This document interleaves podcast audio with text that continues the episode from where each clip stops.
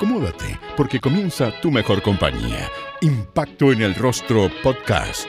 Es una invitación para conversar con nuestros artistas, analizar la actualidad, hablar sobre el teatro y recordar las teleseries, esas que aún están en tu corazón. ¿Disfrutaste con los paisajes de Rapanui o aprendiste el romané? ¿Te reíste con la martuca o lloraste con la muerte del peyuco? Si es así, entonces estás en el lugar indicado. Te invitamos a acompañar a Jorge Peña y sus invitados en Impacto en el Rostro, tu mejor compañía. ¿Hablemos de historias? En este capítulo, el guionista de televisión Hugo Morales recuerda sus trabajos en teleseries. Partió en Estúpido Cupido con el equipo de libretistas liderado por Jorge Marchand. Desde muy niño me gustaron las teleseries. Todo lo que llegaba a Chile desde Brasil principalmente, pero incluso las venezolanas, como no, las mexicanas, que eran las que más se veían. A mí me parecía que había algo interesante ahí que hacer, entonces tengo recuerdos de los principios de los 70, de algunas teleseries que fueron éxito en Chile, como simplemente María o Muchacha italiana viene a casarse. Entonces, yo me daba como niño, era muy niño, era muy niño, me daba cuenta del, fenómeno que, provocaba. Eh, y eso me llamaba mucho la atención, que las personas se pegaran frente a la pantalla y hablaran de, estos personajes, de la historia. Y, siempre en la historia aparecía mm, el reflejo de la, muchas veces, eh, cómo era la vida, cómo es la vida. Y eso me pareció interesante, desde muy niño yo lo miro ahora y yo, yo no sé si su vocación le llaman o ganas de hacer algo, pero es como lo que siempre quise hacer en mi vida. Eh, no, no hay otra cosa que, que yo pueda decir que me interesó mucho más que escribir teleseries. Eh, me parecía que me veía haciéndolo, eh, creía que tenía algo que decir y además que siendo muy niño, adolescente, también tenía esa cosa como soberbia de pensar, yo puedo hacer algo mejor, yo puedo, también tengo algo que decir y, pasaba mucha rabia a veces cuando la historia era un poquito errática o muy, muy simples. Entonces, yo mismo pensaba que era, me hacía barra, me hacía barra, eh, pensaba que, sí, desde siempre, desde siempre quise escribir teleseries.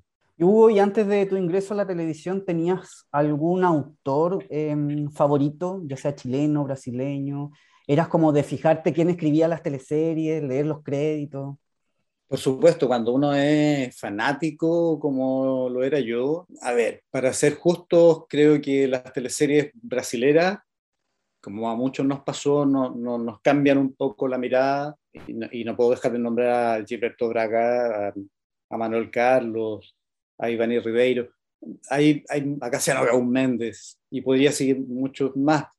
Mm, pero claro, eh, historias que te acercaban un poco a la realidad. Entonces, a partir de mm, la mitad de los 80 creo que me dediqué exclusivamente a ver las teleseries que daban por Canal 13 a la hora de almuerzo y me parecían las, lo más, más, más interesante que podía ver. Eh, me, nutrían de muchas ideas y de muchos puntos de vista también. A mí me pasó lo mismo con Todo Vale que, a muchos también de mis colegas. Yo tengo tres favoritos que si me presionan tengo que decir cuáles son. Y Todo Vale, Los Títeres, por supuesto, y Cuna de Lobos, que es una teleserie mexicana eh, muy, muy especial. Y tengo dos chilenas más que me han cautivado mucho porque no las vi, eh, o sea, sí las vi, pero ahora las, le doy otra mirada, que fue a La Sombra del Ángel, que tuvimos la oportunidad de verla hace poco en el canal de YouTube. Y mi nombre es Lara, que ocupa un lugar muy especial también en mi corazón por, eh, por lo distinta que es pero todo vale, por supuesto, que, que, acerca la crudeza de la vida y, está también entre mis favoritas. Eh, sí, entre muchas otras, pero por supuesto que marca un antes y un después, todo vale. ¿Cómo fue tu primera experiencia en las teleseries? ¿Cómo recuerdas a Estúpido Cupido? Estúpido Cupido para mí fue la, la oportunidad que yo esperé toda la vida. y tenía 25 o 26 años cuando, cuando cumplí mi sueño.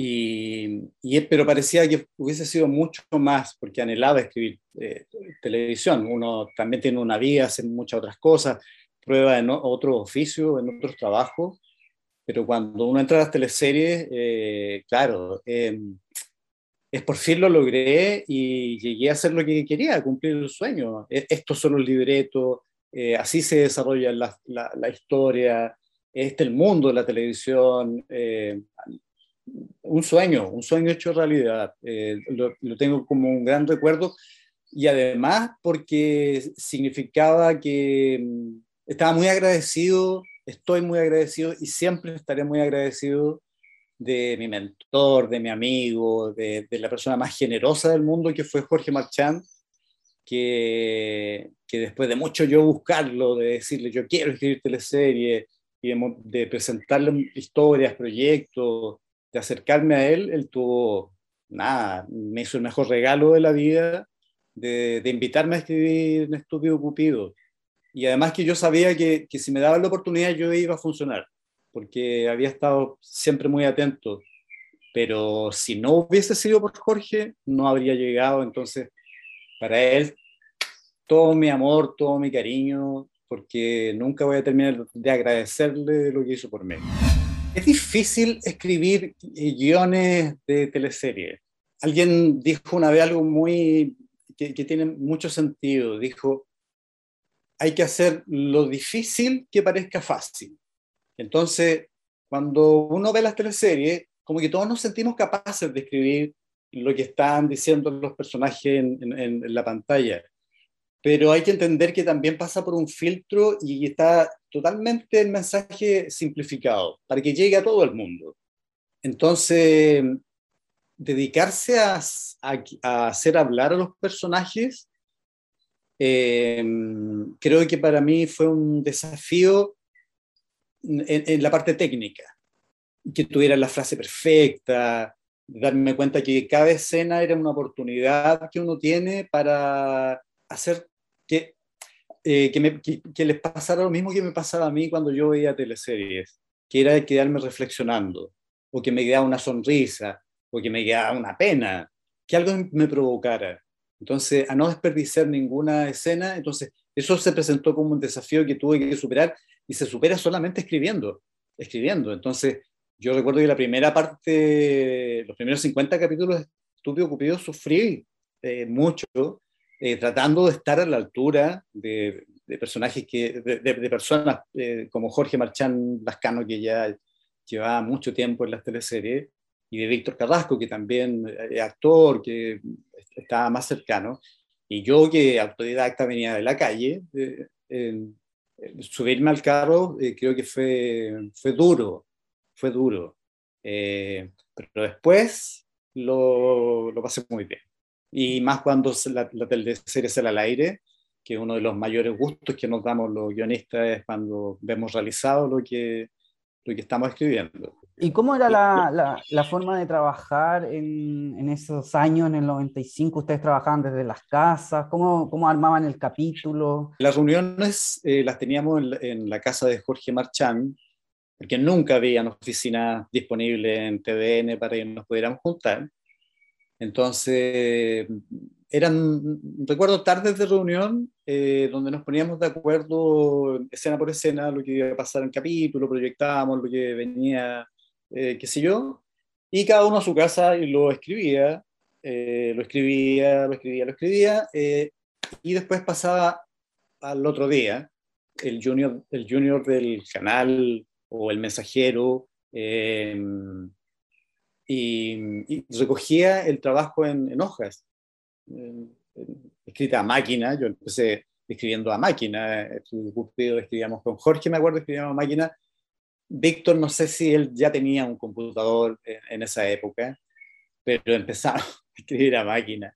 Bueno, y se llevaba todo ese material al canal, se juntaba hoja por hoja y la secretaria lo, lo tipeaba, qué sé yo, después le sacaban copia y empezaban a repartirlo a los actores.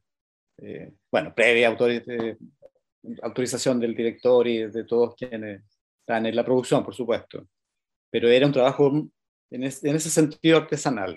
Para las personas que nos están escuchando y que son un poco ajenas al mundo de las teleseries, ¿en qué ha cambiado el, trabajo del guionista como en lo técnico hoy en día? Sí, se mantiene efectivamente ahí siempre un jefe de equipo eh, que está a cargo de tres, cuatro guionistas, dependiendo de la producción, eh, a veces muchos más guionistas, eh, pero, en general los equipos son de cuatro, eh, con una, alguien a la cabeza, y, y, reunión a reunión estamos todos obligados y sometidos y comprometidos con dar nuestras mejores ideas para que nuestros compañeros de trabajo nos digan que es mala idea o se entusiasmen y, digan, oh, sí, podemos hacer algo con eso. Pero si además le agregamos, son reuniones como cualquier otra, donde nos ponemos de acuerdo en cómo creemos que la historia puede avanzar mejor.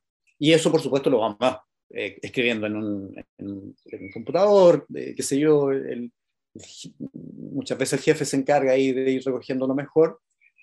Y ya, y vamos, y de esto se trata lo que estamos escribiendo.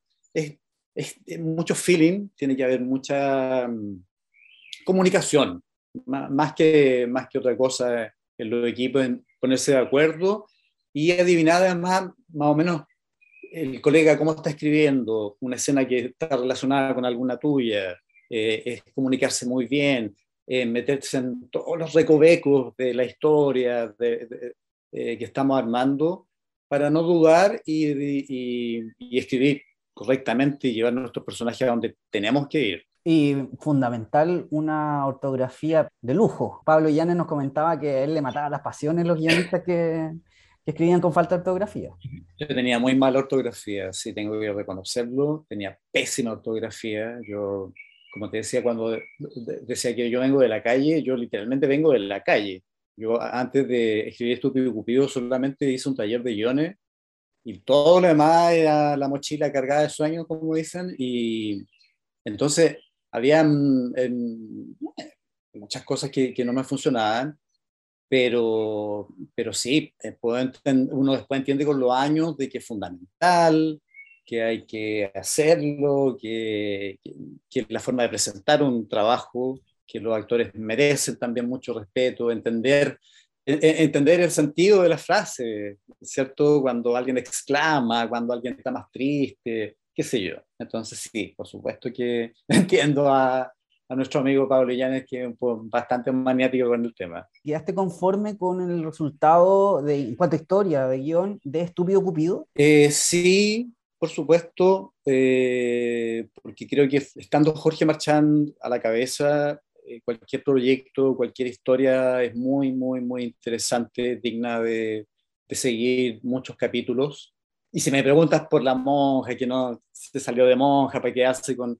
Claro, eh, tiene que ver con la época, tiene que ver con la época. Yo como guionista me acuerdo que, porque además que en el, el libreto brasilero ella se quedaba con el jovencito de la película. Y también a mí me parecía natural, como que instintivamente eso pero después me di cuenta de que no era tan así y, y claro, eran los 90. Ahora yo creo que ni siquiera habría una monja ya en una teleserie, porque algo extraño como de Júpiter para el lado derecho, eh, muy, muy, muy raro. Y hablando de la monja, eh, la hermana Angélica este domingo hubiese votado por Cast o por Boric. No, ella era una humanista. Si, si, hay, si, hay, algo que salvó a la hermana Angélica es que ella prefirió quedarse con sus alumnas, quedó, eh, eh, prefirió que, enseñar, quedarse con, en el colegio, entregar algo de ella. eso yo creo que me conformó finalmente a mí eh, en su decisión. Sucupira fue una adaptación del guion brasilero O Bem Amado de Díaz Gómez. En TVN el texto fue adaptado por los guionistas Víctor Carrasco, Gonzalo Peralta y nuestro invitado Hugo Morales. El guion brasilero, la adaptación que hicimos de, esta telenovela eh, Bien Amado, Em, de entrada ya proponía un mundo muy especial. Entonces, eh, yo no, no, no, vi la original, pero sí uno eh, entendía para dónde teníamos que caminar. También estaba Vicente Sabatini, por supuesto, que entendía muy bien para dónde teníamos que ir. Y en cuanto a los guiones, a la historia, cómo la abordamos, eh, tiene que ver básicamente porque con Víctor Carrasco, Gonzalo Peralta y yo éramos muy jóvenes. Eh, creo que entendimos que era una comedia. Eh, y yo siempre lo digo, lo pasamos muy bien escribiendo eh, Sucupira. Nos reíamos de las cosas que se nos ocurrían y que el público iba a ver después en pantalla. Entonces, eso yo creo que fue fundamental. Eh, tener muy, muy, muy, buen humor, reírnos de, de, de, las cosas que podían pasar en ese lugar y siguiendo la línea de los personajes, lo que estaba planteado porque todo era bastante insólito, entonces como que la lógica interna de la teleserie permitía que, que, que, corriéramos el cerco y llegáramos al límite en cosas bien absurdas. Y eso nos provocaba mucha risa. Recuerdo muy especialmente una escena donde Patricia Redeneira terminaba metida en un ataúd y la paseaban por todo su cupira, por equivocación, y ella tenía que estar callada. Eh, en fin, y, claro, ataques de risa con, con, su cupira y eso finalmente se, se vio reflejado en pantalla, creo. Siempre me ha gustado mucho José, eh, José Sosa, que no le gusta que le digan Pérez. José Sosa me parece un gran actor que me lleva la, de la carcajada al, llanto. Y ese personaje mm, a mí me, me parecía muy, muy interesante en, en su psicología. Entonces, quedó al debe porque escribía mucho de ellos, pero si tuviera que inclinarme en este momento, me acuerdo mucho de, de, lo que él hizo. Junto a la gran Carmen Diza Gutiérrez, ¿cierto? Con... O sea, imagínate, claro. para mí al principio era muy difícil entender esta relación. ¿Cómo era posible que él la, la tuviera que perdonar cada cierto tiempo? Y claro, y después tú te das cuenta que un hombre muy enamorado, eh, con características muy especiales, eh, pero finalmente muy, muy enamorado, muy fascinado por su Olguita Marina. Entonces, Olguita Marina también que tenía esto ahogo y uno terminaba, nos pasa un poco a nosotros, igual que los actores, que tenemos que justificar al personaje, tenemos que entenderlo. Y también entendíamos que Olguita necesitara ir a pasarlo muy bien, a vivir la vida porque era más joven, qué sé yo, pero le echara de menos también la estabilidad que le daba su chanchito. Entonces, e, es, sí, eh, creo que, que ahí se, armaba algo y que al público le gustó mucho ver, que lo recuerdan hasta el día de hoy. En el primer semestre del año 97 ocurrió algo bastante particular. Las historias que se enfrentaron, Oro Verde de TVN y Eclipse de Luna de Canal 13, fueron teleseries con temáticas parecidas que giraban en torno a la protección del medio ambiente. Recuerdo que ya teníamos, el proyecto en TVN venía andando hace mucho rato, hace siete meses atrás, porque lo tenían otros guionistas. Entonces eh, se cambió ese equipo, entramos nosotros, las personas que veníamos de, de Sucupira, eh, empezamos a escribir capítulos y, y, de pronto salió la noticia de lo que de qué trataba Eclipse de Luna. Y nada, fue como un balde de agua fría en el sentido de pensar, oh, nos copiaron la idea. Yo no sé qué habrá pasado en ese momento, ni nunca me enteré, porque uno sigue esto es muy, todo muy rápido, pero esa es la sensación que teníamos, que, que había mucho equivalente de lo que nosotros estábamos haciendo a lo que estaban haciendo ellos. Pero también la vivimos en confianza en el sentido de que veníamos de Sucupira, había un público cautivo, eh, Oro Verde también eh, era una teleserie que tenía un, trataba de algo importante, tiene preciosos paisajes, un gran elenco. Seguramente a mí no me gustó ver Eclipse de Luna, encontré que, que estuvo mal que hicieran algo tan parecido pero como te digo, no, no sé qué pasó ahí, no, no, no, no, no sé qué hubo en la trastienda de eso. Pero, pero existe la posibilidad que eh, llegaron a productos similares por, eh, por mera casualidad, o tú sientes que sí hubo como una mirada de parte del 13 a lo que estaba haciendo yo, yo, sospecho que hay espionaje industrial, ah, no, no, no.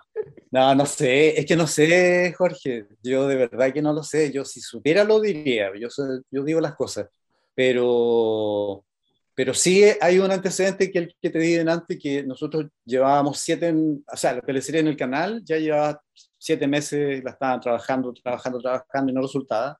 Entonces, nada, seguramente a lo mejor eso mismo hizo que alguien llevó la información al otro lado, pero lo que yo sé es que esa teleserie, o sea, no lo sé, es así, la vendió Alfredo Rates, a, Vicente. Entonces es la historia de Oro Verde, así llegó eh, esa teleserie a, TVN.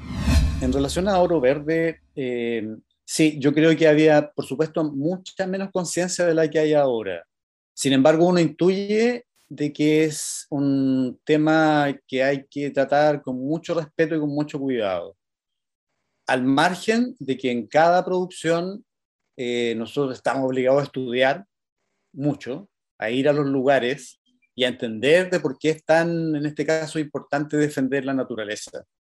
Entonces, eh, sin, como dices tú, eh, sabiendo, digamos, de que no, era un tema que se hablara tanto en ese momento, eh, sí uno intuía de que era muy, muy importante y que valía la pena hacerlo, de que el título Oro Verde decía mucho, y teníamos una historia con los alerces, ¿te acuerdas? Que está en un bosque escondido, que había que proteger. Entonces, eso ya le da un tono a la teleserie y la hacía una teleserie también interesante sí, trajes bien encantadores también, pero la defensa de la naturaleza creo que a todos nos hizo sentido y nos sigue haciendo sentido hasta el día de hoy. Yo creo que Oro Verde fue una teleserie difícil de abordar, porque así como por un lado era muy interesante, eh, también se agotaba mucho el recurso de proteger el bosque. Eh, eh, en ese sentido, sí, fue como, esa fue la dificultad que, que tenía estábamos focalizados nosotros en Caburga, en los roles se llamaba, en la, ficción. Y, claro, por supuesto que si abordáramos la misma teleserie en, esta época, uno podría hablar de todo el sur de Chile, de todo el país, ¿cierto? Eh, y, de muchos lugares donde... Pero en, en, ese momento estábamos más acotados a ese lugar y quedé conforme porque creo que se dio el mensaje. Creo que las generaciones lo recuerdan, eh, entendieron eh, que quisimos comunicar. Sí, creo que también el canal público eh, tenía un compromiso ahí, tenía un, el deber de, de, mandar un mensaje potente en relación a, la, la, protección de la naturaleza. En Giorana, Hugo es parte del equipo de guionistas junto a Fernando Aragón, Arnaldo Madrid y el debut en teleseries de Nona Fernández. Mira, yo eh, siempre he dicho que soy un guionista que ha tenido mucha, pero mucha, mucha suerte porque tuve el privilegio de trabajar con tres grandes maestros de las teleseries chilenas. Jorge Marchán Lascano, eh, Fernando Aragón y Néstor Castaño. Para mí, trabajar con Fernando, con Arnaldo, mis queridos Fernando y Arnaldo, fue también un privilegio porque yo sabía de sus teleseries anteriores, eh, también me fijaba mucho en la pantalla quienes escribían las teleseries y, fue extraño también llegar al mundo de ellos, eh, entender cómo era su sistema de trabajo, relacionarme con ellos, pero después fue fantástico, eh, puro aprendizaje, puro aprendizaje. Yo a Fernando Aragón lo recuerdo de mucho, mucho cariño, muy seguido, escucho su voz, sus consejos, y junto a Jorge, como te digo, también, que compartimos mucho, mucho tiempo, eh, fui amigo de ellos, entonces, de, Fernando, entonces, un, privilegio, un privilegio. Yo tuve la sensación de que a Llorana le fue bien, a pesar de que también fue una teleserie que estaba trabajando otro equipo y a última hora entramos nosotros, tanto que yo no fui a Isla de Pascua, siempre les cobraba a los ejecutivos que nunca me habían llevado a Isla de Pascua y tenía que imaginarme cómo era ese lugar maravilloso. Eh, espero que algún día me paguen el pasaje a Isla de Pascua. Entonces, yo, sentí que Llorana, eh, lo, bueno que tenía, eh, tenía mucha comedia, era, una, era muy romántica, era una teleserie muy, muy visceral, eh, mucha también naturaleza. Entonces creo que eso ayudó mucho eh, a que fuera bien. Yo eh, quedé muy conforme con, con Llorana, me, gustó la recepción del público y sobre todo por lo distinta que era. Creo que ahí también se dio un salto por la producción que fue fantástica. ¿Te acuerdas de aquel arre? Te contamos que la idea original de la recordada producción de TVN fue de nuestro querido Hugo Morales. Pero, ¿por qué no habrá sido el jefe de libretos? Esta oportunidad se presenta porque en el segundo semestre eh, tenía muchos años ganando Canal 13. Se abrió un concurso eh, entre los mismos guionistas, si se puede llamar concurso, eh, para presentar proyectos. gente cercana al canal, y, y nada, pensé que era un buen momento, pensé que el sueño de todo guionista es presentar también una historia de uno, y me puse a trabajar y, participé. Y afortunadamente salí seleccionado porque a, la, a Quena le gustó, a Pablo Ávila, les pareció eh, muy entretenido lo que se planteaba eh, en este pueblo donde solamente nacen mujeres. Y, contestando lo que me, me, me, me dice de, de, no, yo creo que siempre supe, entendí que Fernando Aragón tenía que ser el jefe de equipo porque ya veníamos de, de Llorana. No, hay, no había nadie más sabio que él para poder encarrilar esto y llevarlo a alguna parte. Entonces, yo era chico también, eh, tenía poca edad, no, no, nunca me importó y me pareció así como, uh, qué bueno, qué bueno que esta teleserie tiene un maestro eh, a la cabeza. Al que no le gustó mucho sí fue a Vicente Sabatini.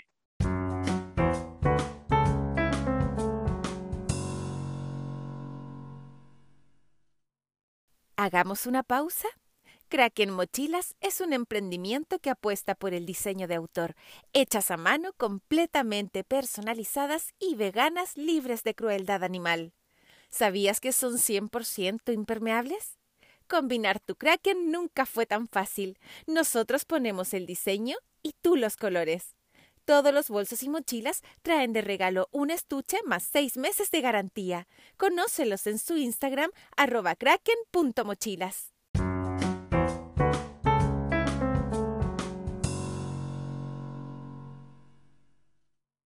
Quesos Los Tilos siempre a la vanguardia para hacer de tus ocasiones especiales una experiencia única al momento de compartir, porque toda ocasión es especial cuando se disfruta de ella. ¿También eres fanático o fanática de los quesos? Entonces no te puedes perder este tremendo dato. Quesos Los Tilos. Encuéntralos en Instagram como arroba quesoslostilos y quesoslostilos.cl.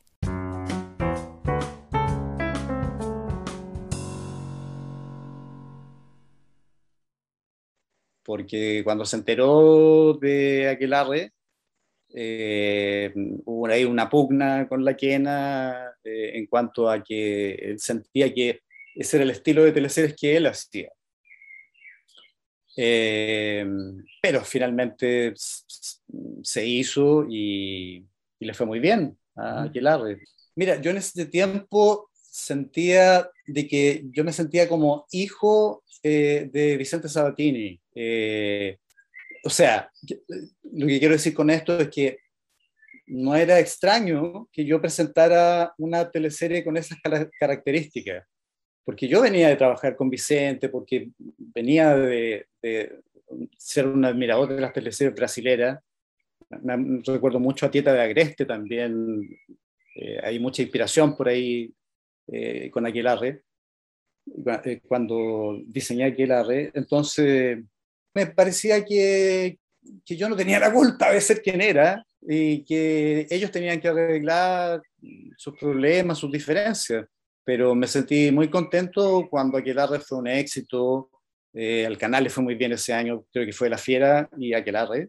Terminamos el, el siglo eh, y fue bonito, muy, buenos recuerdos, un orgullo tan grande de, por fin ver que uno escribió, que uno tuvo la idea original de, de, algo que de, una teleserie que siguió tanta gente que hasta el día de hoy la recuerdan. Hablemos de la novia de la noche, Hugo, porque Pablo Ávila hace un tiempo habló con nosotros y nos dijo que fue de él eh, la idea de poner eh, la figura de la novia de la noche por ahí. Te leí en tu Twitter que, que no fue tan así. ¿Cómo fue? ¿De quién fue la idea de la novia de la noche? No, Pablo Ávila es un mentiroso.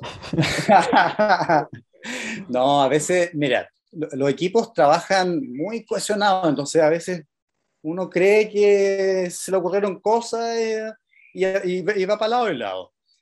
Pero eh, la novia de la noche iba en el proyecto original. Iba en el proyecto porque eh, era esta mujer que en la noche se paseaba vestida de novia. Porque originalmente era porque la habían dejado plantada en la iglesia. Entonces, rápidamente, los guionistas que, acompañaron, que me acompañaron en esta teleserie se dieron cuenta que iba a ser muy obvio descubrir si, si amaba un, misterio en relación a quién era la novia de la noche. Entonces eso se cambió. Pero como te digo, siempre estuvo esta novia que caminaba en las noches y, y yo tengo que, yo también lo he dicho, yo me inspiré en Tita de Agreste, donde había una mujer de blanco que se paseaba en las noches, y que hacía cosas que no se pueden decir en ningún horario, eh, y todos hablan de la mujer de blanco, me encontré con la mujer de blanco y lo que me hizo, oh, sí, y nada, le, hacía sexo oral la, la, mujer de blanco, pero era toda una chunga, era todo divertido. Entonces, esa figura a mí me inspiró a, a hacer un símil, a, a, poner a una mujer también. ¿Qué pasa con esta historia donde una mujer eh, en la noche anda vestida de novia. ¿Qué hay detrás de esto? Y siempre pensaron eh, como novia de la noche a Camelia, que era este personaje, hijo del, del personaje de Coca Guasini, interpretado por Kika Newman. ¿Siempre fue ella la novia de la noche? Eh, yo creo que no. Yo creo que en general las teleseries se van escribiendo como paso a paso, pero nuestro desafío constante eh, despistar a los televidentes, al público. Entonces, yo creo que jugamos bastante con quién podría ser la novia de la noche y sobre todo darle razones poderosas para hacer lo que estaba haciendo. Eh, a mí me interesa mucho justificar a los personajes en cuanto a por qué hacen lo que hacen. Entonces, no, no, yo no, no, como telespectador o, o, como guionista, yo no aceptaría un personaje y dijera, no, lo hacía porque tenía ganas, porque me curé, porque no sé, cualquier cosa. Eh, y ella tenía una razón muy poderosa y la encontramos de la mano, yo creo que de Fernando Aragón, yo creo que una vez más, o, conversando, como te digo, ¿ves? La, la, la, idea de quién son, de, de, los equipos. Entonces, creo que ahí encontramos una muy linda razón para que Camelia lo hiciera, porque necesitaba proteger a su mamá, Elena Vergara, que era la mala, la bruja de la historia, y a pesar de que no le tenían cariño, eh, ella siempre la protegía porque era una buena hija. Yo presenté el proyecto original, era Rodolfa, Eduarda y Gustava. Esas eran las tres mujeres que habían en esa casa. Y se sumaron Emilia y Ricarda, porque se amplió e, esa familia y ahí se, yo creo que ahí se, se instaló la casa Bernardalda se le dio el toque también en, este trabajo eh, grupal, en acentuar esa parte. Y a mí me parecía de todo sentido, de, que mm, es tan típico en el machismo eh, el hombre decir que eh, querer que el primer hijo sea un hombre, que ya le tienen como el, el nombre elegido, qué sé yo, entonces, claro, este caballero elegía el nombre y lo elegía mal porque elegía no, que no podía convertir en femenino, pero las niñas terminaban llamándose así porque ya estaba elegido el nombre, esa era la explicación que había. Pero en esta teleserie se trataba también mucho el, el, machismo, el feminismo. Creo que también por ahí uno intuía que estaba hablando de temas importantes ya en el año 99. Siempre los guionistas estamos tratando de, innovar de presentar temas nuevos. Entonces, más allá de si uno es heterosexual, homosexual, nos parecía que era ya que, había llegado el momento de presentar una historia distinta. eh, a las que ya veníamos presentando. Y eso implicaba tener a lo mejor una, una, lesbiana, un homosexual, eh, parejas de hombres, parejas de mujeres, eh, pero hubo mucha resistencia, mucha resistencia. Hay muchos temas que, que, yo creo que hasta el día de hoy estamos al debe y, y ese costó mucho. Yo, yo, yo, creo que yo presenté proyectos y, y, estoy seguro que muchos otros colegas también intentaron eh, muchas veces eh, abrir ese espacio y salir de la caricatura o de lo que habíamos visto hasta ese momento de lo que podía ser un homosexual en pantalla. Pero me acuerdo que fue una batalla dura, eh, muy, muy dura, con el conservadurismo, con los ejecutivos, con, con, las personas que tomaban las decisiones. ¿Qué decía, por ejemplo, Vicente Sabatini y Kena Rencoret? ¿A ellos les interesaba contar historias eh, de homosexuales en ese momento? Yo creo que sí, pero también ellos tenían jefe. Yo no sé hasta qué punto uno se autocensura o, o uno sigue las reglas al pie, o sea, eh, como, como, como se lo están diciendo, pero creo que también hay de la plana ejecutiva, yo creo que no se podía simplemente, no, no, no había permiso para, para tocar esos temas en forma seria. Y ellos, claro, probablemente tenían la, la ingrata misión de decirnos, no se puede. Y quedamos bastante frustrados en ese y otros temas eh, que tampoco pudimos eh, en algún momento contar. Toro Mardone eh, me, me, me, parecía notable por lo guapo que era el actor por lo encantador, lo inocente, toda esa mezcla de inocencia y sensualidad, me parece que era imposible no quedarse pegado en la pantalla. Me gustaba mucho Elena Vergara porque era la, la científica, eh, la bruja del cuento, la que manejaba los hilos también, me parecía muy eh, enigmática, eh, muy poderosa en este pueblo de mujeres. Y, me gustaba mucho el mundo de, los de, de lo, donde estaban todos los hombres, e, esta cosa como militar que había, y, y reírnos un poco también de, de esa estructura militar. Eh, se levantaban muy temprano, donde eran medio homofóbicos, todo. Eh, yo me reía mucho con eso. Eh, me parecía que era como, como bueno reírse de, del machismo de esa casa que ya que generalmente llegaba al, al, al ridículo. Eh, ¿Quién más me gustaba? Todas las hermanas Patiño eran maravillosas. La mexicana falsa era muy divertida. Era muy extraña. Yo, a mí como guionista, la Patti López haciendo lo que ella hacía, también fue como una... ¿Pero por qué ella lo hace? Me fue muy, muy difícil entender por qué lo hacía. Y claro, eh, después tú escarbas un poco y te vas al campo chileno y te das cuenta de que eso podría eh, pasar. Entonces, ya el Unger estaba maravilloso, la Anita Kleski, eh, ah, Claudia Burr haciendo a Eduarda, Eduarda también inolvidable. Creo que después de Isabel Margarita en Estúpido Cupido, eh, Claudia Burr le dan el clavo haciendo a Eduarda porque era mala, mala, mala.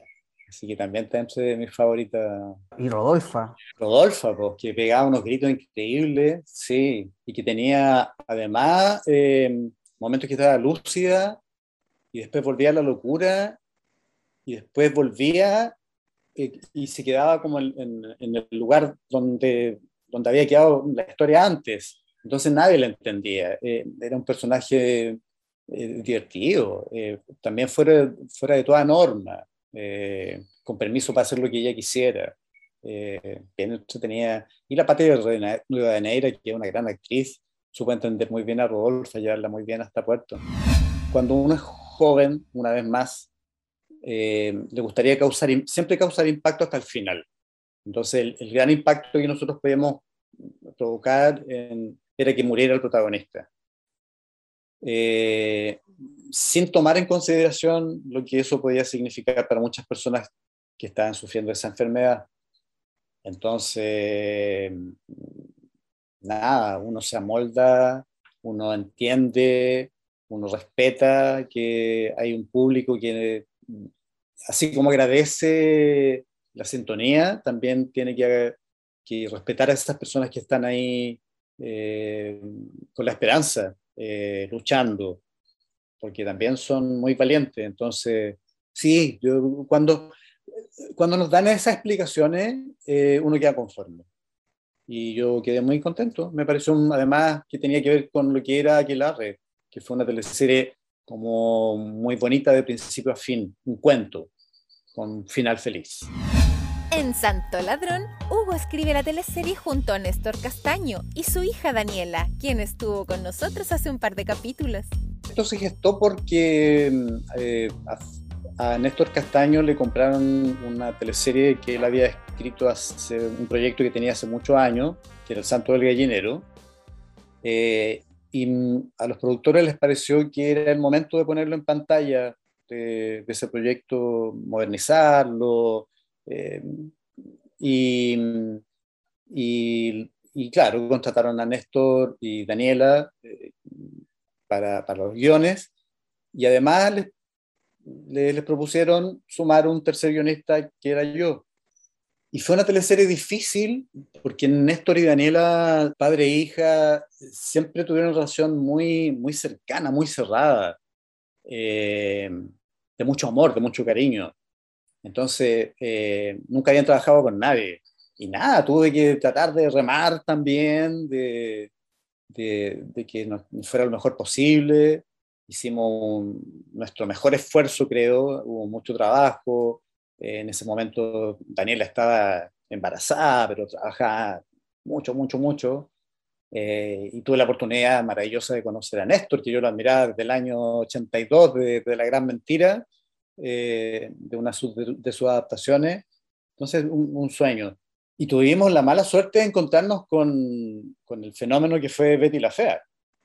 Y ahí como que ya no, no terminó siendo una tan buena experiencia porque yo venía acostumbrado a como que a mis teleseries la había ido muy bien y, y, me dolió un poco que Santo Ladrón eso no, no ocurriera.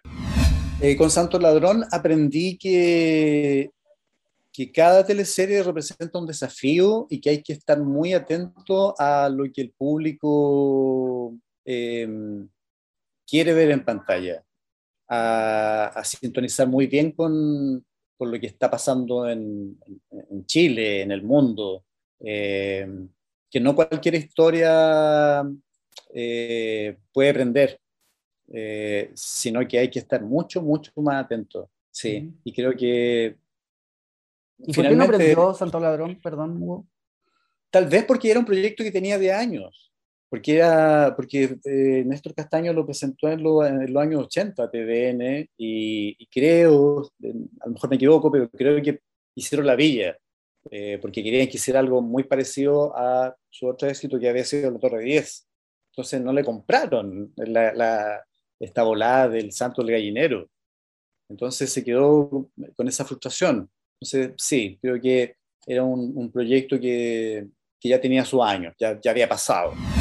Yo lo entendí muy bien, eh, todos entendimos el fenómeno de Betty la Fea porque eran encantadores, porque era una teleserie muy, muy, muy distinta, con protagonistas muy distintos, eh, con una frescura, eh, con un encanto, pocas veces visto en la pantalla. Entonces, sí, fue, fue muy difícil, pero también uno aprende de, lo importante que son los guiones, de lo importante que el trabajo que hacen los actores, de, encantar. De, siempre recordar que los personajes tienen que encantar al público, eh, eh, tienen que hacer clic, tienen que identificar. Eh, eh, tienen que parecerles divertidos o tienen que provocarles miedo o desconfianza, lo que, lo que tú quieras. Pero, pero pasaba eso con Betty la Fea. Eh, había una conexión muy grande con lo que podría ser cualquier oficina de cualquier lugar del mundo, con un grupo de trabajadores, con esta discriminación que había con esta mujer por no ser igual de linda que las demás. Entonces, eso era irresistible, irresistible, una genialidad de todas maneras. siempre es tema cuando baja el rating, siempre es tema. los que, no, por supuesto, siempre es tema, sobre todo a nivel de, de los ejecutivos, los que estamos ahí escribiendo, tenemos que poner la cara, como siempre hemos dicho. si a la teleserie le va bien, eh, están todos felices y todos se atribuyen el éxito, qué sé yo. Pero si a la teleserie le va mal, todos apuntan a los guionistas. Los guionistas, no, es que los guionistas, los guionistas. Y sí, por supuesto que, que fue un bajón. Eh, de hecho, quisimos dar un, golpe de, efecto matando al personaje de Bastián Hofer, que era el alcalde.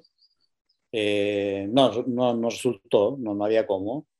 Eh, y sí, fue tema. No, no está, nadie está contento que nos ganara más una teleserie extranjera, porque por muy encantadora que fuera Yo soy Betty la Fea, nada, ese horario estaba destinado supuestamente a las teleseries nacionales.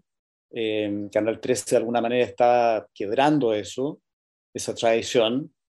Eh, y entonces había que tomar carta en el asunto se hizo todo lo que se pudo, pero eh, fue imposible. No, no, teníamos las condiciones como para igualar un fenómeno como el de Canal 13. El Circo de las Montini fue su último trabajo junto al guionista Víctor Carrasco. Fue la primera vez, el Circo de las Montini fue la primera vez que me tocó entrar a una teleserie que ya estaba caminando. Estábamos, estaba en capítulo 8, 10, 12, no recuerdo muy bien pero sí recuerdo que está todo muy atrasado sobre la marcha y en un año, en 31 de, de, diciembre de, algún año, yo estaba leyendo los capítulos, capítulos, capítulos, capítulos, porque el lunes tenía que presentarme con ideas, con estar, saber muy bien de qué se trataba. Pero no, no fue difícil en el sentido de que también eh, es bueno saber ya para dónde va la micro. Eh, cuando uno ya sabe para dónde va la historia, cómo son los personajes, cómo hablan, lo que dicen, cuáles son sus motores, hay que sumarse, hay que sumarse. Eh, de hecho, agradezco que no me haya pasado, como le ha pasado a muchos otros colegas, que le ha tocado eh, sumarse en el capítulo 50 o, peor. Y, y, tener que leerse tantos capítulos debe ser un poco latoso pero en este caso fue entretenido, mm, lo que, se planteaba en esa teleserie, así que sí, vamos, no, no me costó nada, me, gustó mucho. Yo creo que había algo del guion, sí, había bastante guion, escribíamos como en forma coloquial, eh, con harto modismo, porque lo que entendí yo, que se trataba de emular eh, la forma en que se, se habla, como popularmente en el circo o en cualquier espacio más popular, donde hay trabajadores, qué sé yo, más, más, informal. Eh, eso, eh, y los actores lo hicieron muy bien, eh, era divertido. Mm, me, me, parecía que dentro de esta historia que era un poco oscura, que hubiese humor también era importante, que hubiesen colores, que hubiese mucho brillo en esa teleserie eh, hacía que, que, se pudiera ver, porque era una tragedia todo lo que pasaba en el Círculo Montini. Era, era bien difícil la, la, vida de ellos y también creo que se logró por eh, mostrar lo dura que es la vida de los, de los circenses. El personaje de Sergio Hernández había abusado, eh, al parecer, de, del personaje de Tamara Acosta cuando ella era un poco más niña un abuso que no, yo no recuerdo cuál era, a lo mejor era haberla tocado, no, no, no lo tengo muy claro. Eh, y ese era un trauma que ella tenía.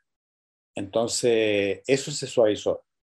Eso se suavizó porque mm, yo creo que no estaba en el tono, porque probablemente el público habría encontrado que era muy duro enfrentar una cosa así como un personaje que también era un querido por algunos. Eh, sí, pero ahí uh, se, se, bajó lo que originalmente se había planteado. ¿Y, qué pensaste tú en el momento? ¿Te hubiese gustado quizás desarrollar esta historia como estaba planteada? La verdad es que sí, ¿eh? la, la, verdad que...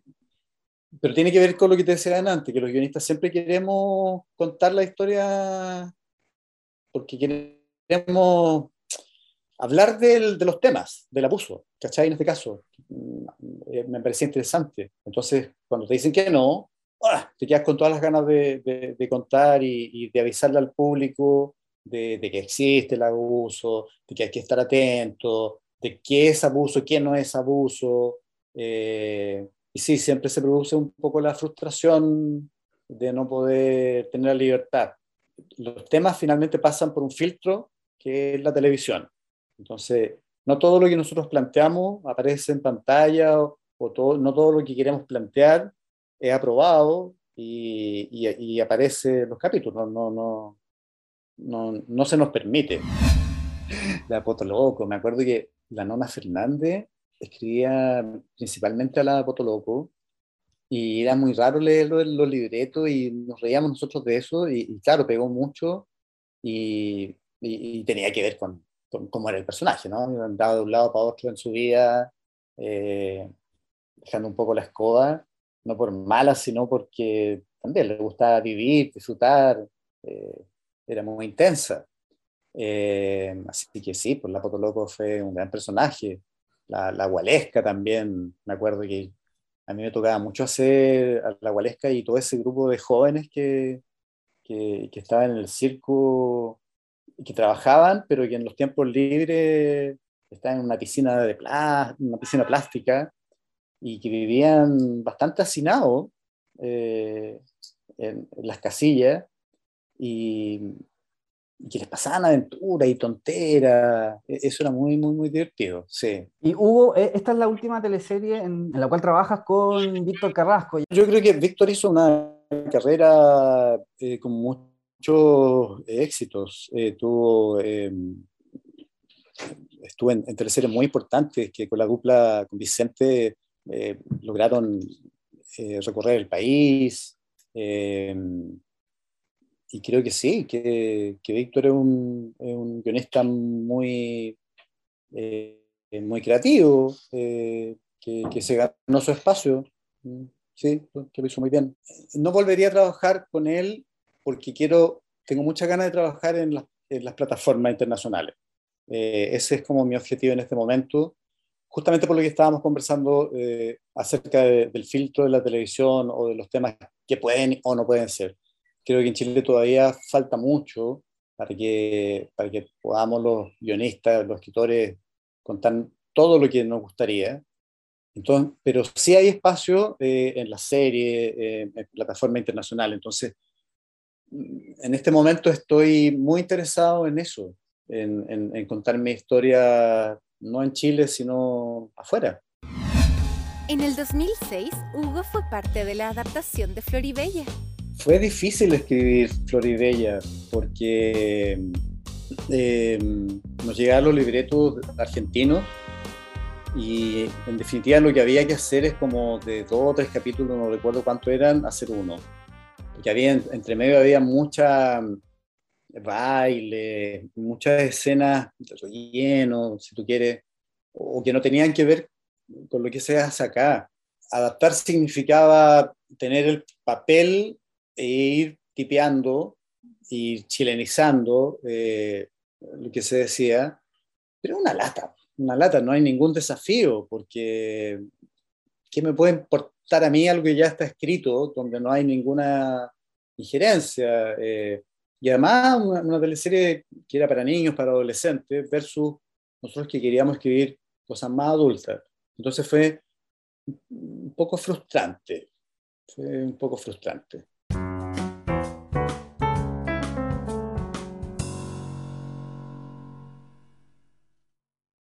Sonreír es algo natural. Si sufres porque tus dientes no son como quisieras, te invitamos a vivir la experiencia WIS.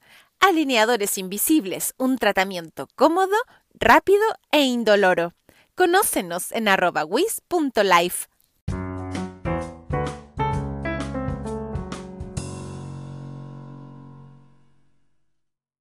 El 90% de las enfermedades que desarrollamos se asocian a una alteración de las bacterias intestinales.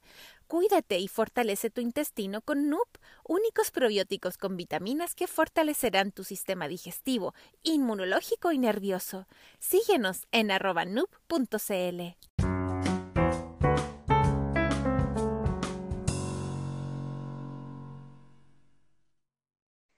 Sí, yo creo que hubo un desánimo un, desánimo en ese momento porque porque estábamos muy ilusionados con, con, con escribir algo, otra cosa. Era un equipo recién eh, contratado que estaba andando eh, con Josefina Fernández, con la Nora Fernández, Pablo y yo.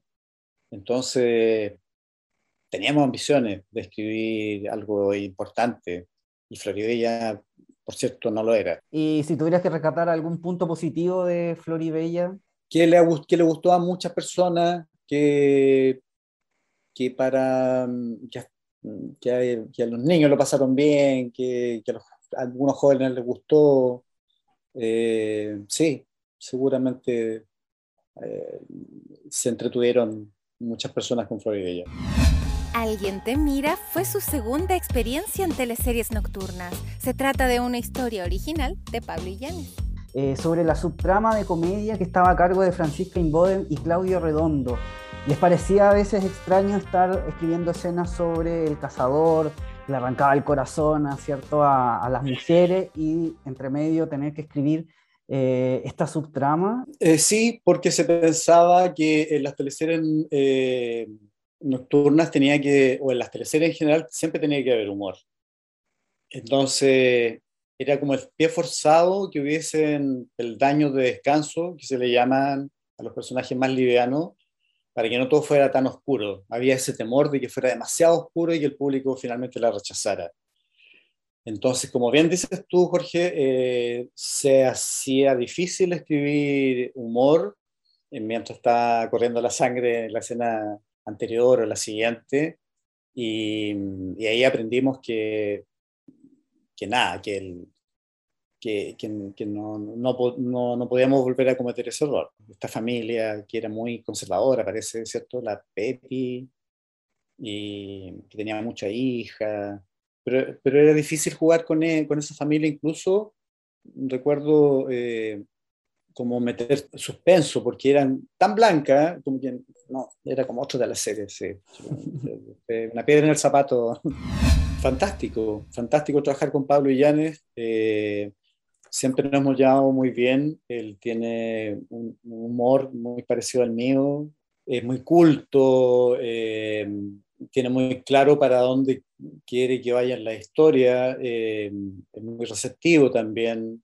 se puede mucho conversar con él he estado siempre, la mayoría de las veces, en equipos de trabajo donde lo he pasado muy bien, pero uno de los que recuerdo con más cariño es cuando estábamos con Pablo Illanes, con Nona Fernández y con Josefina Fernández, por la posibilidad de, de, crear, de, de, hacer lo que, eh, para lo que estábamos hechos, eh, para, lo, que, lo, lo, que el canal que hiciéramos, además que teníamos ya la confianza eh, de la Kena, eh, nos entendíamos con ella y creo que mm, sí, eh, fantástico trabajar con Pablo Llanes, mm, volvería a trabajar con él.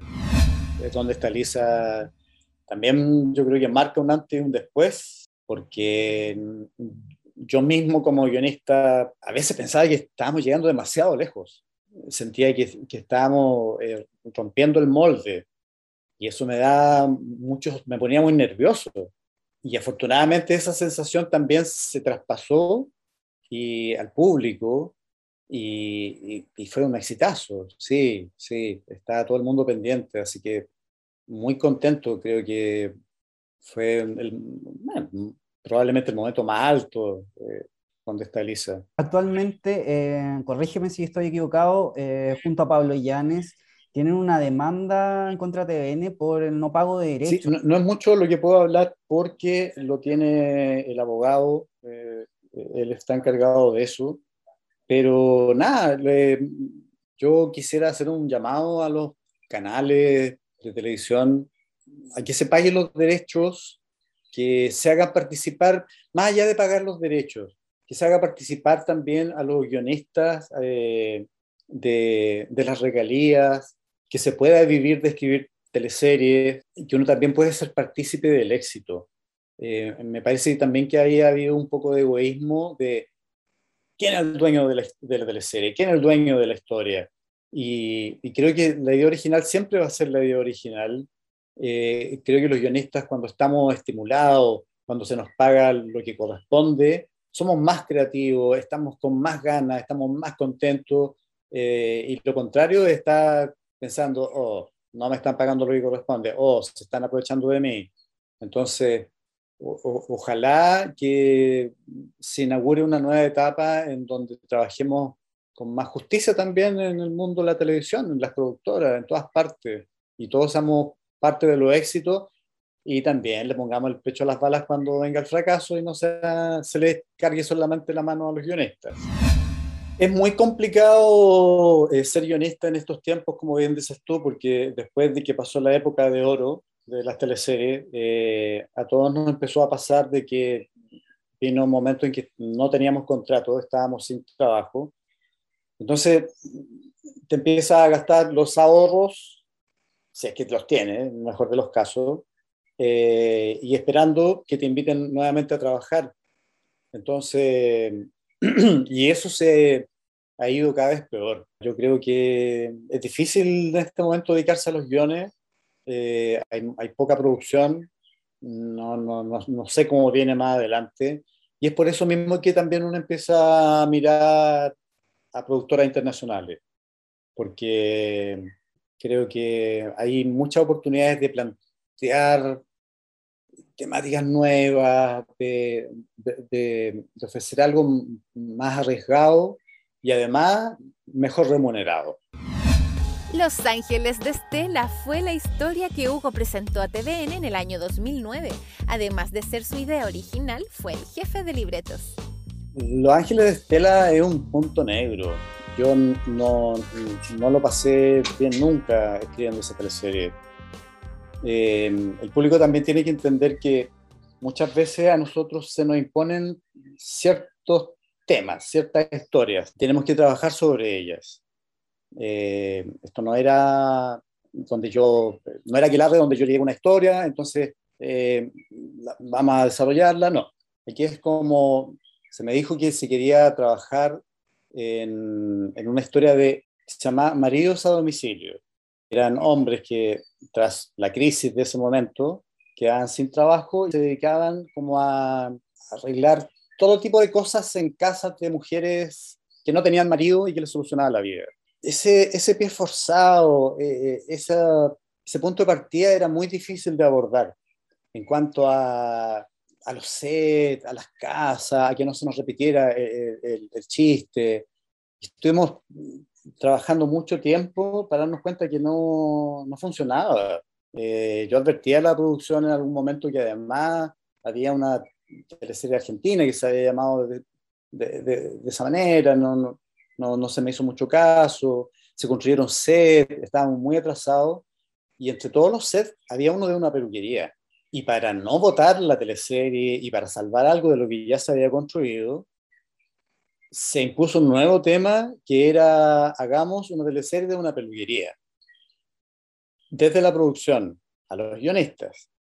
Entonces, eh, y se trata de esto, de Ratatouille. Se trata de una mujer que, eh, por sonopronte, le va dando indicaciones a hombres que nunca tuvieron talento para que corten el pelo. Era, ya, ok, era una fantasía, lo que tú quieras, pero eh, tuvimos la gran dificultad que estábamos muy atrasados, los, los guionistas estábamos muy, muy, muy reventados, eh, escribiendo muchos, muchas veces primeros capítulos, eh, estábamos muy pillados con el aire, y finalmente lo que salió eh, fue lo mejor que pudimos dar, pero la idea no era buena, nunca fue buena. Eh, y uno se desilusiona un poco también de, de trabajar tanto. Yo me acuerdo que trabajaba de lunes a domingo para tratar de conseguir algo y por último rescatar el humor, la comedia. Y no, no, no, no, hubo caso. ¿Quién me lo pidió? Me pidió ser jefe de equipo y a mí me pareció que era una muy buena oportunidad porque yo venía de estar en ¿Dónde está Elisa? Entonces sentí que también había llegado el momento de ser jefe de equipo y acepté, muy contento, con mucho entusiasmo y después las cosas no salieron tan bien como yo esperaba. ¿Qué te hubiese sí. gustado contar? Sí, yo, yo, yo, de hecho yo tenía una, una historia que, que, era la que yo quería hacer. pero que finalmente no convenció a la quena, eh, que no le gustó. Era una teleserie también sobre mujeres, eh, mujeres empoderadas, mujeres que luchaban por salir adelante en un mundo de hombres, pero no, no logré convencerla. Entonces se me impuso esta otra idea. Eh, entonces como que todo fue frustración, eh, Ángeles de Estela, porque no pude escribir lo que yo quería y lo que finalmente se nos asignó no salió bueno. Siempre los actores tratan de, hacer, de dar lo mejor. Eh, yo a Koga Guasini, eh, con quien en algún momento tuvo un pequeño encontrón al principio de la producción. Eh, ¿Por qué? Después de eso. Fue porque, claro, ella tenía observaciones en relación a, a los libretos, a la historia. No, tampoco no le parecía que era eh, lo mejor. Eh, y era difícil explicarle a la Coca eh, las condiciones que nosotros estamos trabajando, con la premura que estamos trabajando. pero ella hizo muy buen trabajo, ella dio todo, se prestó para todo lo que le escribimos y finalmente lo hizo muy bien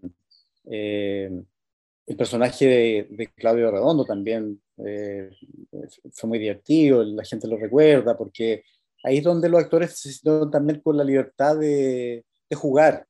Creo que si hay algo que se pueda rescatar es eso, que había, ellos mm, quisieron eh, sacar la teleserie adelante. Hugo, pero eh, específicamente, ¿qué era lo que no le parecía? Porque, bueno, para las personas que nos están escuchando y quizás no recuerdan tanto Los Ángeles de Estela, esta era la historia de una mujer que buscaba a su hijo biológico producto de una enfermedad extraña que tenía, ¿cierto? No, no, no, yo, creo, no, más allá de la, de, de, la historia, de su historia, creo que tenía que ver con, con, los libretos. Yo creo que como estaba planteado el primer capítulo, el segundo capítulo, eh, eso, yo creo que, que todos también teníamos un poco de reparo. O sea, si uno tuviera que hacer nuevamente Los Ángeles Estela, si estuviera obligado, yo creo que uno tendría que sacar mucho de lo que se hizo. Eh, personajes que eran de apoyo, pero que finalmente no lograron ser divertidos, eh, que, no, que están por llenar el elenco. Entonces, eh, a, mí, me gustaba mucho la, la historia de la Coca Guasini, de, por qué estaba haciendo esto, que era tan egoísta, porque ella es un personaje muy oscuro. Mm, pero probablemente no, está, no estuvo muy bien planteado. Yo quedé muy cansado después de Los Ángeles Estela y quedé un poco traumatizado y pensé, nunca más voy a ser jefe de guiones porque es una responsabilidad demasiado grande. Eh, hay que tener mucha energía, hay que dedicarle mucho tiempo y no se lo deseo a nadie, a menos que alguien lo quiera hacer y esté muy dispuesto y, y que sea más práctico, que sea más rápido, lo que tú quieras. Pero es un trabajo que desgasta demasiado. Entonces, eh, volví con muchas ganas ser guionista eh, sin ningún problema. Em, y tampoco nos fue muy bien con Témpano, porque Témpano era una teleserie que era difícil también de abordar. Yo llegué a Témpano cuando el proyecto estaba, estaba tan bien hecho, estaba listo ya, eh, y, no, y, entendíamos de qué se, se, trataba, pero era difícil sostener estos crímenes en este eh, crucero por los lagos del sur de Chile. Pero sí, eh, me sentí contento de volver a, a, ser guionista y creo que nunca más volvería a ser jefe de equipo. Eh, creo que no, creo que no. la verdad que me gusta ser guionista. Sí, me gusta mucho ser guionista. Sí, ya sé por qué no, no porque además de, de, llevar el buque de los guiones, hay que entenderse con los productores. Hay que tener mucha paciencia, hay que tener mucha tolerancia, hay que escuchar a mucha gente, hay que filtrar mucho, eh, es mucho el desgaste emocional eh, para eh, cuando uno es jefe, entonces finalmente a uno cuando es guionista le llega la resolución, ya, conversé con tal persona, con el director, con el productor, que se yo, me dijeron esto, ¿no? veamos cómo lo podemos abordar, ya, ok. Y entonces es más fácil. Pero llevarse todas esas conversaciones, esos tiras flojas, también cansan. Hay que tener carácter para, para soportar tanto. Hubo un tiempo en que las teleseries eh, no eran presentadas con los créditos. Estamos hablando de, no sé, los 30, el amor eh, en tiempo récord. ¿Qué te parecía esta situación? Que no, no, existieran los nombres de los actores, los nombres de los guionistas, que no salieran en pantalla. Eh, ¿Quiénes crean en el fondo las teleseries? Si yo no, si mal no recuerdo, fue fue en los 30 que nos quitaron los créditos, puedo estar equivocado. Mira, en algunas teleseries ya no habían crédito y a mí me pareció al tiro muy injusto, a los colegas, a todos nos pareció muy injusto.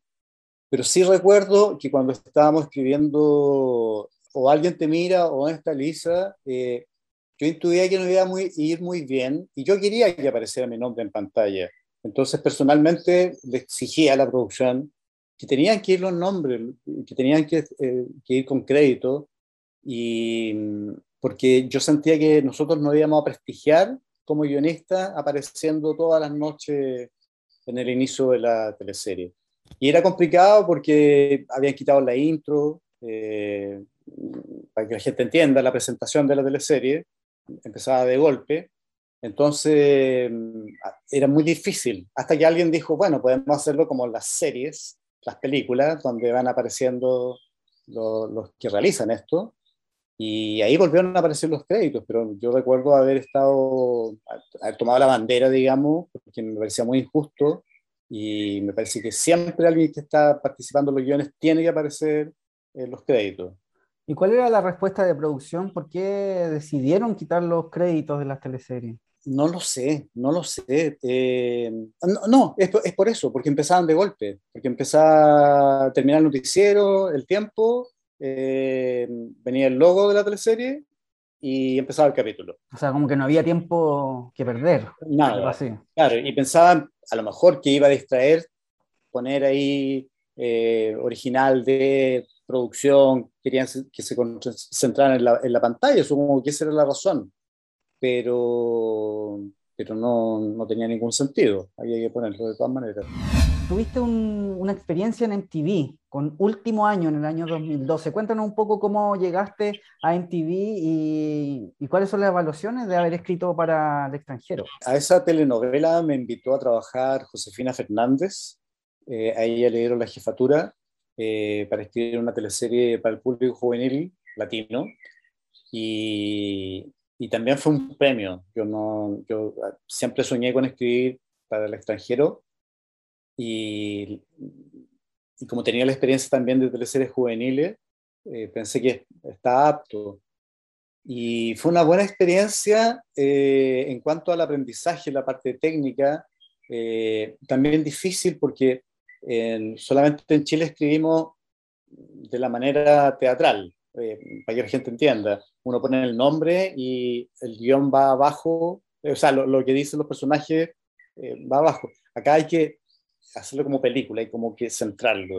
Entonces, acostumbrarse a eso era como difícil. Y también era muy difícil llegar a un público latino, más allá del lenguaje, de los modismos, eh, qué era lo que le gustaba al público de Colombia, de, de, todo, de Centroamérica, de, la gente que está en Miami, qué sé yo, eh, poder cautivarlo. Entonces también fue, fue difícil, pero un bonito desafío, sí. Las teleseries en general no tienen una, una posición política tan evidente, quizás hay algunas excepciones como Pampa Ilusión, que en el fondo contaba cómo los movimientos de izquierda nacen en Chile, la minería en el norte. Y quizás el Circo Las Montini, porque había un personaje, no sé si te acuerdas, que era el de Alfredo Castro, que eh, estaba muy interesado que todas las personas que trabajaban en el circo tuvieran un contrato, ¿cierto? Eh, desde tu aporte en la escritura, ¿qué se puede hacer al respecto? Eh, ¿Cómo se puede hablar de política en historias de amor? Siempre los guionistas que estamos comprometidos con la justicia social o con el humanismo o, que tenemos contacto con la calle, eh, con, la gente de a pie, como quieras llamarle, eh, siempre estamos muy atentos a las problemáticas, eh, a lo que le pasa a las personas. Entonces, siempre yo creo que el intento está de hacer el espejo, de identificar y demostrar lo que realmente pasa, eh, al margen de que pueda ser una historia de amor, lo que tú quieras, pero también tiene que ver con, lo que te decía adelante, que la, política está presente en todo, pero en las teleseries de una forma tal vez un poco más mm, camuflada, eh, dicho de otra manera. Eh, sí, sin tomar posiciones tan, tan radicales. Su última participación en guiones de teleseries fue en la nueva historia diurna de Mega, que podremos ver inmediatamente después del final de Verdades Ocultas. ¿Cuándo crees tú que ocurrirá? Está planificado que Verdad Oculta durara mucho tiempo. Entonces, a veces tú puedes poner un tema y puede ser atemporal, puede quedar muy, muy atrás. Entonces, finalmente se optó por hacer un tema en específico que pudiera ser exhibido durante la pandemia o post pandemia o en un año más o años más. Eh, lamentablemente no puedo decir de qué se trata la teleserie, pero sí está basada en hechos eh, reales, bien crudos, eh, un tema muy, muy, muy interesante y, que tiene que ver con, con, nuestros traumas, con nuestra historia reciente en Chile, con, una, con algo muy injusto que ocurrió, que, que afectó a miles de personas. Eh, entonces, si bien es cierto, no, no está puntualmente el estallido social, pero sí estamos abordando eh, algo muy, muy cruel que ocurrió con un grupo muy grande de personas. Eh, y creo que por ese lado también compensa eh, poder hablar de lo que, lo, que nos, mm, lo que nos ha pasado como país. Nunca se habló de una fecha, no, nunca se habló de una fecha. Eh, yo he pasado por, por, por, todas las situaciones que tienen que ver con, o estoy escribiendo y estoy muy cerca del aire, o escribí la teleserie completa y la dan un año después, y en este caso fue hace mucho rato también casi ni me acuerdo ya de eso. Pero es más cómodo o no escribir así sin la presión del aire, del rating, o también eh, eh, estar escribiendo cuando la teleserie está al aire te permite quizá em, ir ajustando algunas cosas. A mí me gusta, no, no tengo preferencia, porque también ha cambiado cómo se escribía la teleserie antes a cómo se escriben ahora. Entonces, eh, muchas de las producciones que se hacen como que se escriben mucho tiempo antes. Y lo bueno que tiene de escribir antes es que ya no hay nada que hacer. Después se graba y, si le gusta al público le gustó y si no, no, y no puedes meterle en mano. Versus eh, estar al aire y estar modificando o tratando de que, o salvar la teleserie también, eso es un poquito estresante. Eh, tampoco mucho lo que se puede salvar, pero, pero eso de que te pilla el aire, de, de, que hay que grabar y hay que escribir muy rápido, creo que es la peor pesadilla de los guionistas, porque todo tiene que ser muy, muy, muy rápido. El público tiene que entender que nosotros escribimos, eh, no nos tomamos eh, años para escribir una teleserie, nos contratan por una cantidad de tiempo y durante ese tiempo tienen que salir 90 capítulos, sí o sí y tienen que salir buenos, y tienen que salir entretenidos, y tiene que mm, autorizarlo el director, y tienen que estar todos contentos, y tiene que ir bien. Entonces, llegar a eso eh, significa muchas horas de trabajo. Y en este último trabajo que todavía no, no lo vemos en pantalla, eh, ¿con quién trabajaste, Hugo? ¿Quién fue la, la idea original y quiénes la desarrollaron? Sí, me invitó a trabajar Jimena Carrera, eh, una gran amiga y colega eh, que tuvo la gentileza de invitarme a, esa a esta teleserie, con quien yo había trabajado en 16, en 17, en los 30. Entonces nos conocemos de toda la vida, desde que empezamos a escribir guiones.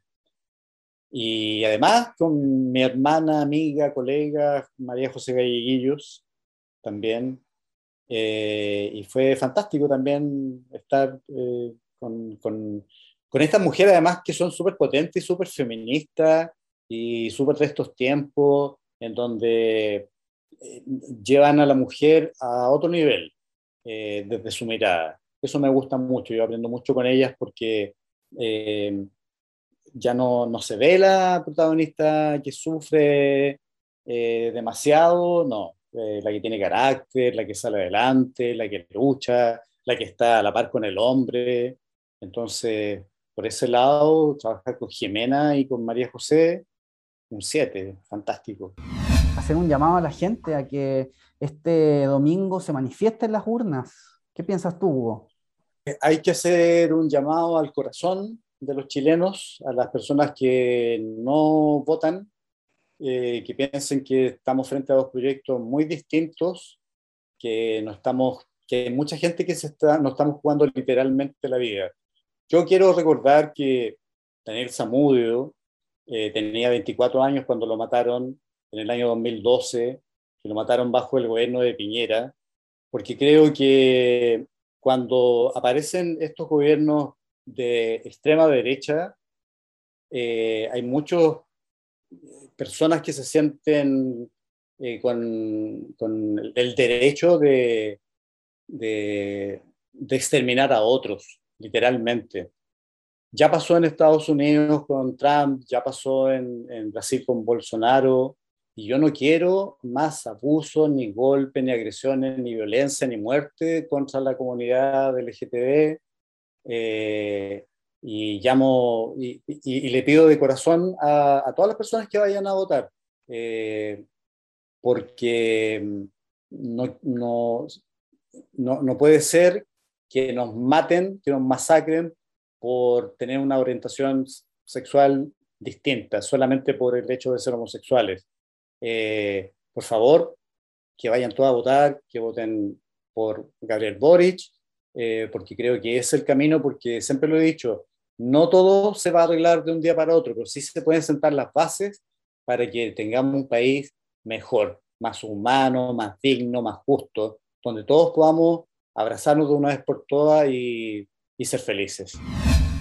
Muchas gracias a ti, Jorge, por la invitación. Como te digo, poder contar algo de lo que uno ha hecho y sobre todo agradecerle al público, al público que nos ha seguido durante tanto tiempo, que recuerdan con tanto cariño lo que hicimos, un trabajo que se hizo con mucho, mucha seriedad, eh, de forma muy profesional. Así que a todos un abrazo gigante eh, por, por, haber hecho un éxito de las cosas que nosotros escribimos, que pusimos en pantalla. Y gracias a ti también por dedicar este espacio para nosotros.